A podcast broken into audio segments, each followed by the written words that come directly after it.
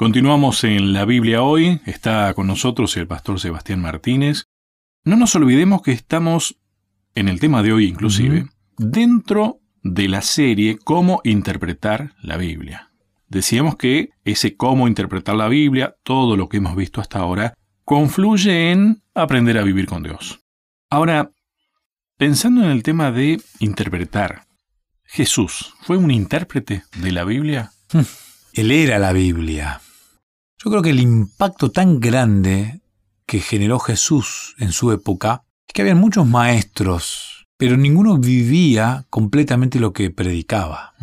Como Jesús lo que predicaba era él mismo, la palabra de Dios, él es la palabra, él era lo que predicaba. Qué coherencia, ¿no? Qué coherencia, qué impresionante. Vos fíjate que visto así, no es complicado. No, no, no, es como el zapatero que tiene los zapatos arreglados, el, peluquero que tiene un buen corte de pelo. Es más, él mismo aconsejó, este, hagan las cosas que dicen, pero no lo que hacen. Exactamente. Eh, a mí me llama la atención esta historia que está en Mateo capítulo 5, cuando Jesús dice, oísteis que fue dicho, pero yo os digo. Entonces algunos dicen, Jesús reinterpretó la Biblia. Claro. Vino a cambiarla, a modificarla, no, Jesús no vino ni a modificarla, ni a reinterpretarla, no, no, vino a explicar lo que se venía interpretando mal. Vino a enfocar bien, a dar en el blanco. Solamente. Porque, a ver, la Biblia en Deuteronomio dice, ama a tu prójimo como a ti mismo. Pero tiempo después, ellos inventaron ciertas cuestiones de aborrecer a tu enemigo. Y Jesús le dice, oíste que fue dicho, aborrecer a tu... Yo te digo, no, tenés que amarlo. Amar al que te hace mal.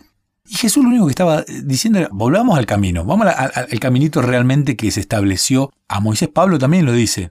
O sea, Moisés no era una persona muy querida si él te va a corregir por todo lo que estás haciendo mal, pero en realidad Moisés simplemente era un profeta de Dios. Uno es el que quiere salirse del camino. Jesús no reinterpretó la Biblia, no modificó la Biblia, no cambió nada en la Biblia, simplemente nos corrigió. Sí, pero además yo creo que fue más allá de eso. Eh, yo creo que también con esa expresión, por ejemplo, de, de amar a tu enemigo, ¿en realidad podés?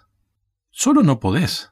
Me parece que hay otro mensaje más ahí en que necesitas aprender de Dios cómo amar a tu enemigo. Uf. Él lo hizo. Totalmente. Es más, nos amó a todos nosotros, hasta murió por nosotros. Sí, claro. Que nosotros, en, en realidad Él no es enemigo nuestro, nosotros somos enemigos de Él. Sí, sí. O sea, en la palabra y en la práctica tenemos el ejemplo máximo. Y con respecto a restaurar, ya que hablaste de Moisés, el relato de la creación, que había muchas versiones, otras historias semejantes, el diluvio, la creación y demás, y algunos acusaban a Moisés de haber robado ideas de ahí, y nosotros me acuerdo que decíamos, no, pará, en realidad lo que hizo fue toda la información que había de cómo fue la creación, que se había transmitido a través de los tiempos auditivamente, que de paso es algo que tenemos que prestar atención, me parece, lo que hizo fue recopilarlo y restaurar también para que no quede desvirtuada la verdadera historia de la creación. Hizo una restauración de la verdad de la creación, por ejemplo. Jesús hizo lo mismo.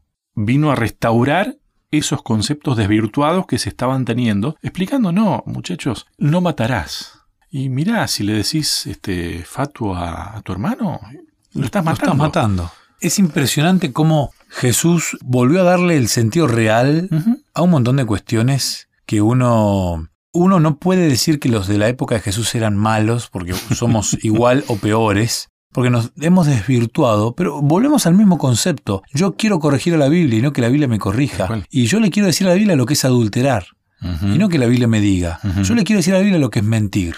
Y no que la Biblia me diga. Yo le quiero decir a la Biblia qué día debo adorar a Dios. Y no que la Biblia me diga.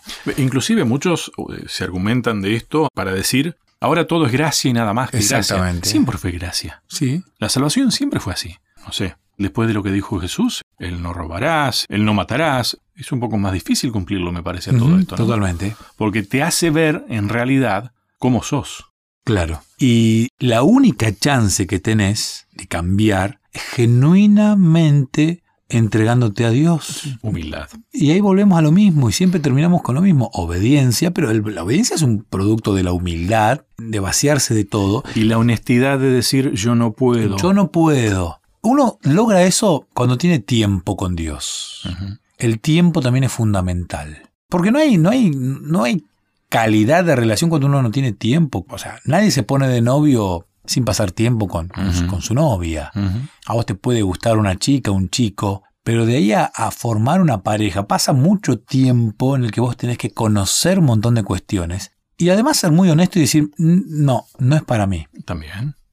Le tenemos miedo, a veces le tenemos miedo a la honestidad. No, tenemos miedo de equivocarnos. Sí, sí, sí, pero cuando nos hemos equivocado, nos cuesta ser honestos y decir, me equivoqué. Compré esto que no lo necesitaba, me queda mal, Me suena orgullo eso, ¿no? No, totalmente. Solo, solo eso es, es orgullo, el ego. Pero el pasar tiempo de calidad, porque no sirve de nada, insisto, en interpretar correctamente la Biblia cuando uno no pasa tiempo con la Biblia.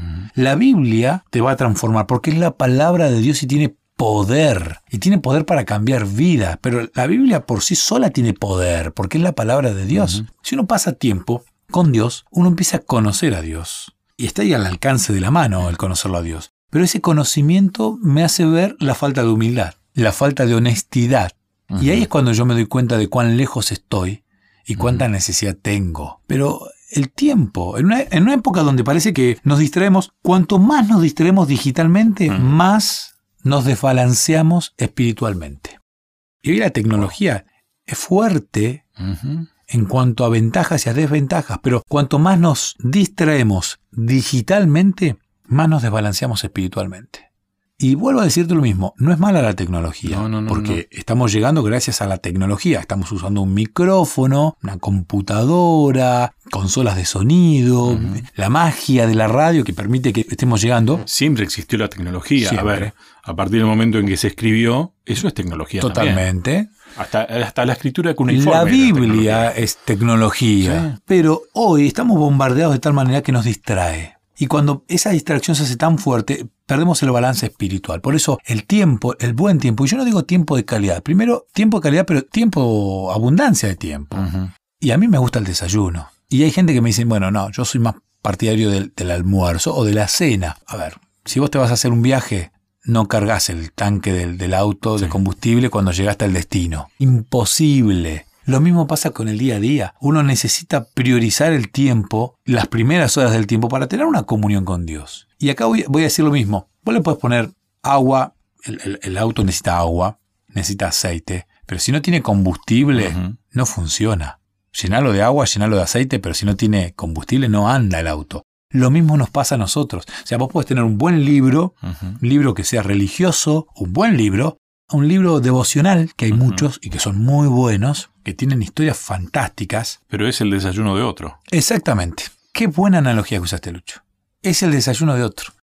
Iba a decirte eso, que la vida que vos estás leyendo en ese libro, en esa devoción matutina, puede ser tu vida también cuando te dejas cambiar por el, el poder de la palabra. Y que capaz que tenés en ese plato del desayuno o la misma taza, tomás lo mismo capaz, ¿no? Pero no deja de ser el desayuno de otro. El desayuno tiene que ser de uno. Totalmente. Y a vos te puede gustar desayunar salado, a mí dulce, y puede variar. Y la Biblia tiene todo, todo, todo, porque uno encuentra en la Biblia una cosa, uno se queda con las ganas de ir un poquito más. Cuando uno la empieza a estudiar, insisto, no estoy hablando de meterse en, en ese estudio teológico, a ver, teórico de la. Biblia, sino una cuestión práctica. Y empezar a practicar lo que la Biblia dice. Es difícil amar a los enemigos. Pero cuando vos lo, lo intentás y empezás a practicar y empezás a mirar con otros ojos la vida, Partí de que no vas a poder sin la ayuda de Dios. no, imposible.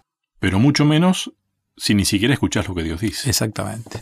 Pero si lo escuchás y lo practicas y se genera un hábito, estás mucho más cerca del camino. Y lo bueno es que Jesús, a Jesús le gusta que estemos en el camino, no nos pone una meta Él es el camino, la verdad. y la vida. Bien.